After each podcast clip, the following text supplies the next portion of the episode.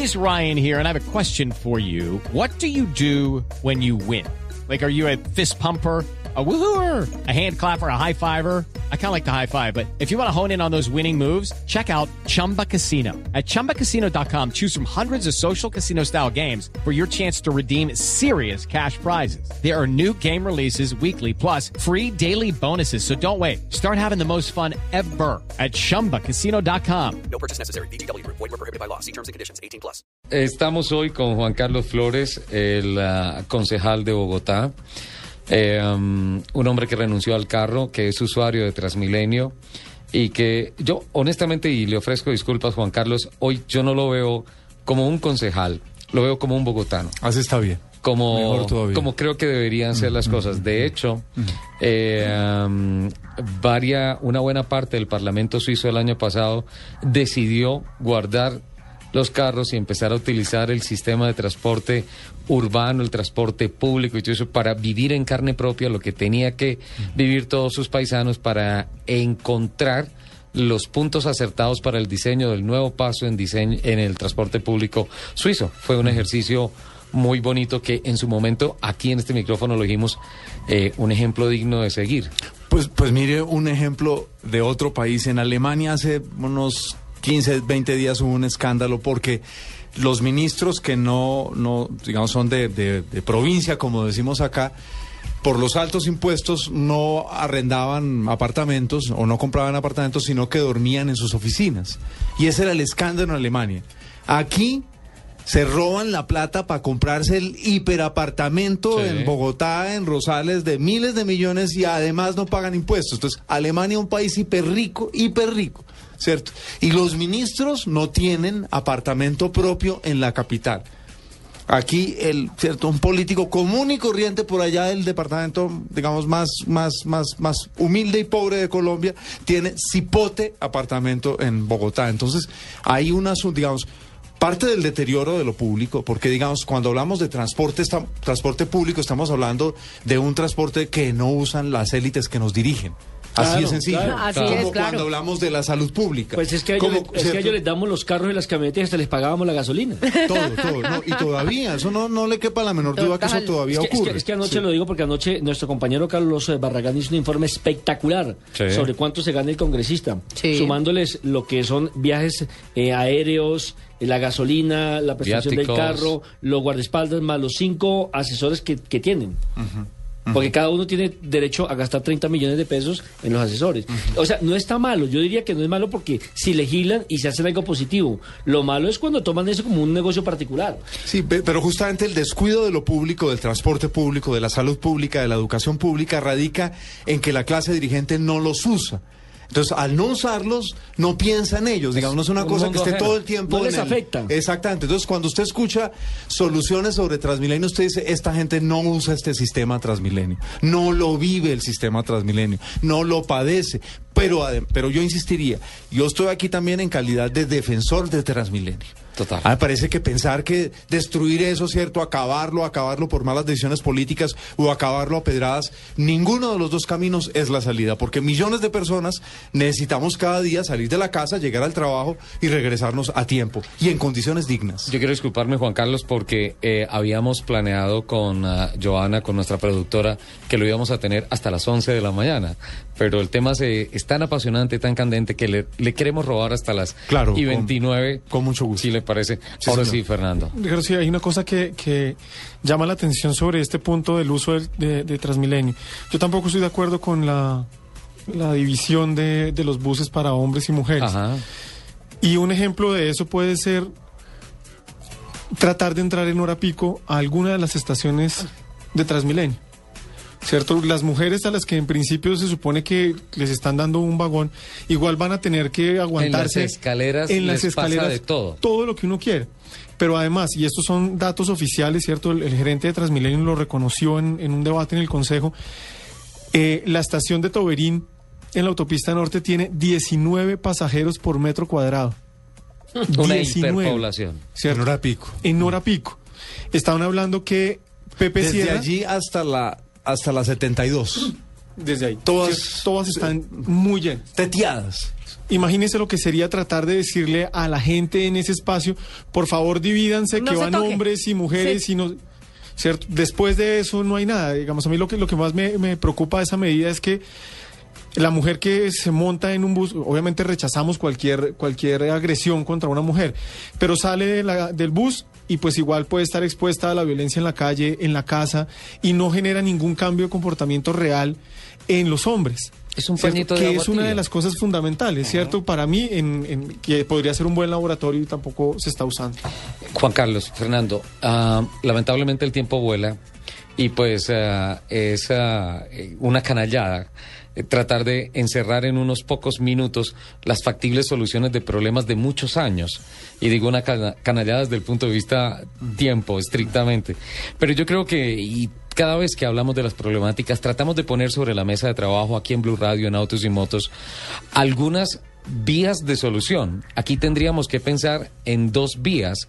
Una vía social incuestionablemente, en donde no solamente es un tema de legislación de los políticos que mandan en la capital, sino también de todos los usuarios que, que, que usamos Transmilenio, que usamos el, eh, el sistema integrado de transporte público, que utilizamos el sistema de transporte público de la capital. Y otro desde el punto de vista técnico de infraestructura, Fernando. ¿Cuáles deberí- deberían ser ante las problemáticas terribles que tenemos hoy? Deberían ser los primeros pasos para enrutarnos en un tema llamado solución a Transmilenio en Bogotá. Sí.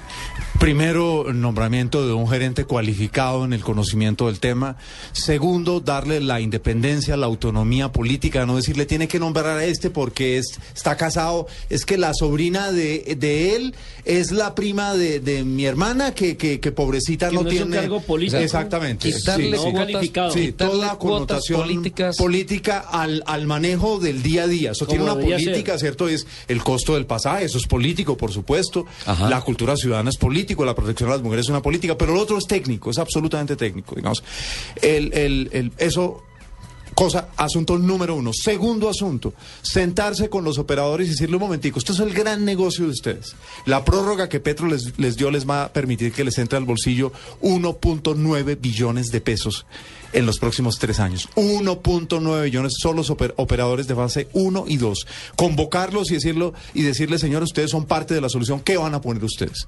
¿Qué van a poner ustedes para que reduzcamos la tarifa para ciertos grupos de la población? Por ejemplo, jóvenes estudiantes, claramente, reducción de tarifa para esos jóvenes estudiantes. Un tercer aspecto absolutamente crucial es el mejoramiento urgente de la infraestructura. Hay que ampliar unas estaciones. En el Instituto de Desarrollo Urbano está atrancada la ampliación de las estaciones del Autonorte. Dejaron caer por no prepararla bien dos veces la licitación. La plata está allí. Para ayudar a Transmilenio hay que sentarse a mirar con cuidado y tomar decisiones rápidas, urgentes, para la entrada de rutas del sistema integrado de transporte. Las rutas más importantes del sistema integrado de transporte no entran porque los transportadores son muy aviones. Dicen, Ajá. no, es que eso, eso se está demorando, entonces yo prefiero tener mis rutas viejas y no las rutas nuevas. Ojo con eso. Porque es que los transportadores juegan, están jugando en dos lados, algunos en tres lados, en sistema tradicional, en sistema integrado y en Transmilenio. Y lo ancho está solo para ellos. Ajá. Hay que ponerlo anchos del lado del usuario, del lado de la, del lado de la ciudad. Y un aspecto crucial es metérsela toda al, digamos, al mejoramiento de la infraestructura de la Caracas, absolutamente crucial. Hay que recuperar la, la troncal por el problema de las Peñalosas, hay que construir pasos deprimidos, urgente, no olvidándose, como se nos se le olvidó hace muchos años a un gobierno, las motobombas. ¿Se acuerdan el deprimido de la 15? Sí, claro. Que no tenía motobombas, entonces se inundaba todo el tiempo. No, Sí. en la inauguración, una no- un día después de la inauguración, se hizo la inauguración. Aquí en la noche llovió 26, aquí en la 26, Llegamos sí. y de una vez encontramos una laguna ahí. Así inmensa. es, una solución urgente es el de acelerar la construcción de la pequeña troncal de la sexta, eh, porque esa vincula rápidamente Caracas con 30, de manera que usted puede mandar servicios expresos rápido por la 30, que está subutilizada con relación a la Son, cierto, algunos elementos, Fernando seguramente tiene otros. Sí, digamos que esto también ha sido, como lo decía ahora Juan Carlos, hablando con expertos de diferentes partes, como tratando de entender qué más se puede hacer. Ellos han planteado también la idea de simplificar el funcionamiento de Transmilenio para evitar la, la congestión hoy que hay. Hay personas que pueden esperar, para esperar un expreso, pueden esperar cuatro o cinco, digamos, buses que pasan porque vienen muy llenos. Entonces ellos proponen decir, listo, sacar, por ejemplo, los lecheros de, de Transmilenio Sí. eh, y ponerlos por rutas paralelas. Eh, necesitaríamos eh, trabajar con ingeniería de, de- de tráfico, que eso es una cosa que es muy, muy fuerte en Brasil. En Brasil todo el tiempo están pensando en ver cómo logran conectar mejor las calles, qué, qué giros tienen que hacer, qué semáforos pueden cambiar, qué señales pueden poner para que el tráfico pueda fluir. Pues tienen nueve rutas. Pero aquí no, no pasa. No, no ¿cierto? pasa. Eh, aquí eso no Fernando, no un funciona como elemento está. adicional Sí. la que conversábamos ahora fuera de micrófono, Ricardo, la, la calle 13. La calle 13 es ya hoy una vía fundamentalmente de buses Solo y bus. busetas. Esa es Quedó- una vía quedó para a la fuerza, no por claro, a la solo fuerza. la- entonces, hay que meter prontamente el sistema integrado allí para que ayude a desfogar la Caracas. ¿Cierto? Se convierte en, un en tramos no tan largos, no es, no es necesariamente el tramo del que va desde Usme hasta el extremo norte de la ciudad, pero para el que se mueve por el centro ampliado, la 13 con un buen sistema de sistema integrado de transporte es una clara alternativa y hay que ponerla a funcionar ya. Esa, por ejemplo, es una cosa mucho más real y práctica que el tercer carril en la Caracas sin haber preparado ni, al, ni, el, ni, el, ni el terreno ni a la ciudadanía. Juan Carlos, ¿qué responsabilidad tiene el sistema convencional de transporte? Porque es que me parece que también el Estado le dejó en manos de los particulares durante muchísimos años el manejo del transporte en la capital de la República. Y cuando intentaron sacarlos, ya se, ya nos acordamos la cantidad de problemas que hubo con los buceteros, con los de los microbuses y Tanto, demás. tanto tiempo que se crearon mafias. Claro. Así es, así es. Y se perdió tiempo para, para, para implementar un sistema del cual hoy estamos siendo víctimas. Completamente de acuerdo. Allí es donde la buena gerencia del sistema integrado de transporte, el corregir con ingenieros todo el tiempo sus defectos, es crucial. Eso no se ha hecho en el actual gobierno. No hay un secretario de movilidad. El actual secretario de movilidad es una cuota del partido de la U. Hay que decirlo. Y es una persona que de esto no sabe. Él, si ustedes miran su hoja de vida, no estoy diciendo una mentira, tuvo una experiencia hace muchos años, no se volvió a actualizar para nada. Es como que ustedes hubieran dejado de ver deporte 20 años. Sí. Y los llaman y ustedes ya no se acuerdan que ir al fútbol. Imagínense, Lo sientan a uno acá y no, pues no da pie con bola. Es decir, ¿quién es el arquero del Deportes Quindío? Yo me acuerdo que en el 76 el arquero, bueno, hombre, sí. Pues ese secretario de movilidad tenemos hoy en Bogotá. ¿Es el paraguayo? Claro, exactamente. Es que es un equipo. Ah, que no contesta en el teléfono. Exacto. Bien, eso, eso, digamos, no olvidemos que Transmilenio debe funcionar en llave con un equipo que es Secretaría de Movilidad, Transmilenio, Sistema Integrado que hoy depende de Transmilenio, el, la- el, el IDU que es la infraestructura de la ciudad, la malla vial de las localidades que el alcalde la pasó a la Secretaría de Gobierno y no han hecho absolutamente nada. Recordemos la famosa máquina del, actor del actor. No, no, no. La no, máquina no, del actor, es decir, piensen ustedes que le dan a, una- a un actor el manejo del reparcheo de la ciudad. La, Esto la es una máquina locura. milagrosa. Además, en un contrato absolutamente viciado hablando de transferencia de tecnología. Es que parece que por lo que él actuó en Francisco el matemático, lo asumieron como un científico. Entonces el contrato lo pusieron como de ciencia y Hay, tecnología. hay una altísima cuota de sarcasmo en ese comentario. No ¿Y duda. por qué no se aprovecharon, por ejemplo, las vías férreas de la capital de la República en un momento determinado? Bien, fíjese usted que esas son esas promesas que todos los alcaldes hacen. Todos mienten allí. ¿Por qué razón? Porque las vías férreas nuestras son muy pequeñitas, son casi que de juguete. Por eso el tren no, va- no puede ir a más de 30 kilómetros por hora. Porque ese tren cruza arterias cruciales de la ciudad. Pensemos en el cruce de la 26 frente a Gran Estación.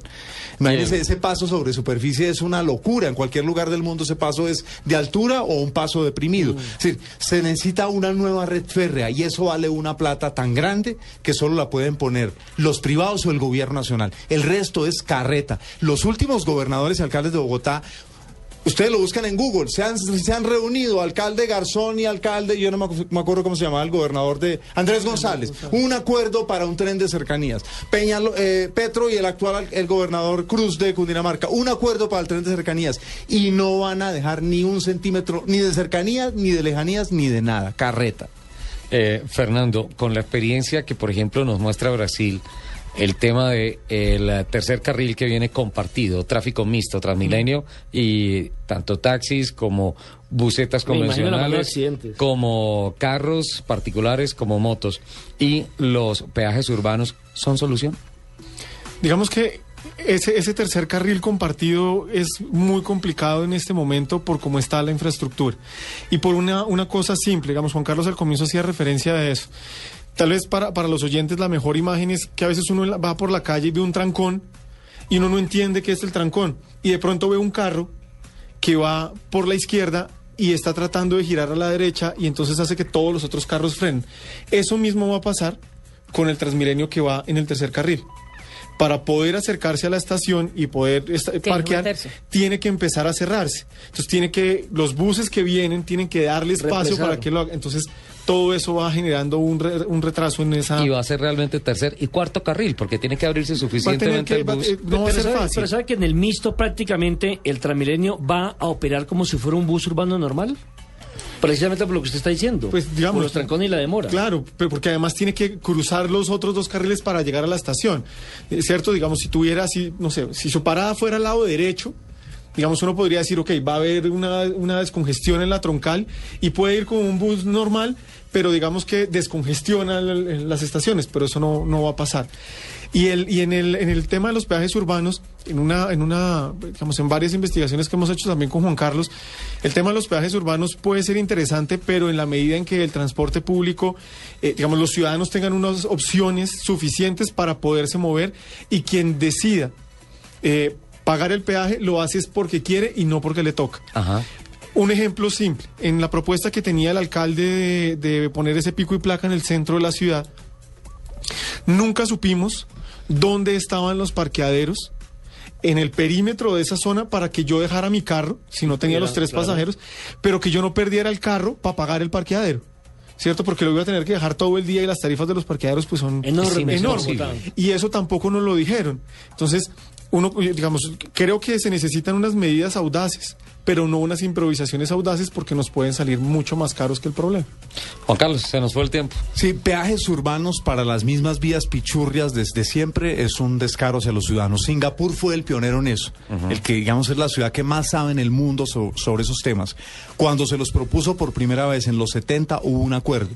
Primero se mejoró radicalmente el transporte público.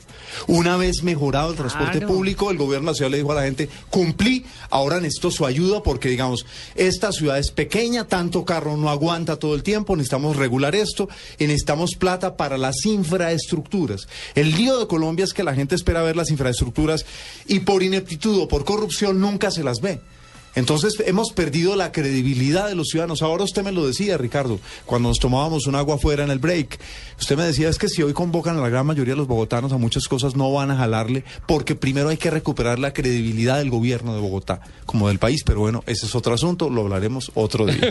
Eso quiere decir que está invitado a un nuevo programa. Muy bien.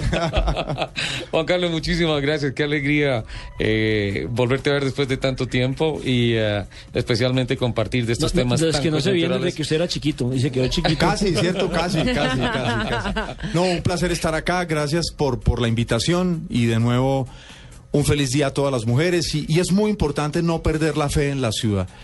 Milagros no esperen de nadie. El que prometa milagros es un soberano mentiroso. Pero creo que si nos unimos todos hay soluciones. Eh, Fernando, muchísimas gracias. Qué grata sorpresa tenerlo acá y pues gracias por compartirnos esa experiencia que ha capitalizado en diferentes partes del mundo. Esperamos que así no sea al aire, por favor nos la siga compartiendo, porque es muy importante estar ilustrado para llegarle a todos nuestros oyentes con, con ah, información con- concreta, con lo que es. No, muchas gracias a ustedes por la invitación, muy contento de acompañarlos. Feliz día para la mujer de nuevo y pues en su travesía por Brasil disfrútela, ¿cierto? Que eso ¡Qué envidia, Sí, Nelson! María, ¡Qué buena. envidia! Nosotros quedamos aquí trabajando, Juan Carlos, por Bogotá. Sí, nosotros amamos nuestra ciudad.